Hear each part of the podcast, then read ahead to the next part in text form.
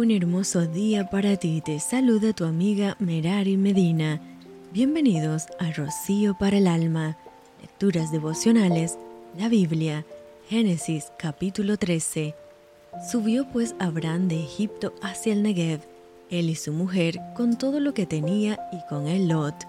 Y Abraham era riquísimo en ganado, en plata y en oro, y volvió por sus jornadas desde el Negev hacia Betel, hasta el lugar donde había estado antes su tienda entre Betel y Ai, y el lugar del altar que había hecho allí antes, e invocó allí a Abraham el nombre de Jehová.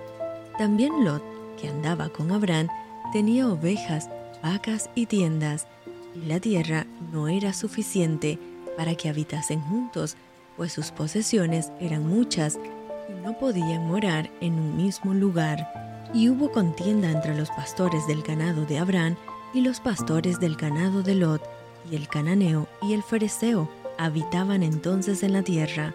Entonces Abraham dijo a Lot, No hay ahora altercado entre nosotros dos, entre mis pastores y los tuyos, porque somos hermanos.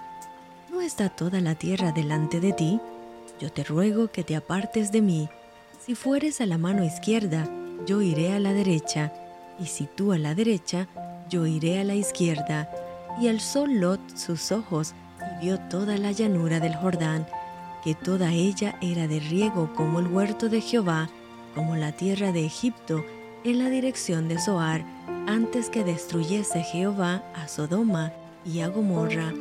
Entonces Lot escogió para sí toda la llanura del Jordán, y se fue Lot hacia el oriente, y se apartaron el uno del otro.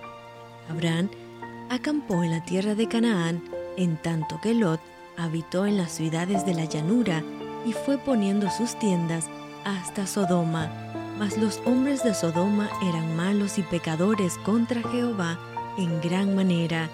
Y Jehová dijo a Abraham, después que Lot se apartó de él, alza ahora tus ojos y mira desde el lugar donde estás hacia el norte y el sur, y al oriente y al occidente, porque toda la tierra que ves la daré a ti y a tu descendencia para siempre, y haré tu descendencia como el polvo de la tierra, que si alguno puede contar el polvo de la tierra, también tu descendencia será contada. Levántate, ve por la tierra a lo largo de ella y a su ancho, porque a ti la daré. Abraham, pues, removiendo su tienda, vino y moró en el encinar de Manré, en Hebrón y edificó allí altar a Jehová. Y esto fue rocío para el alma.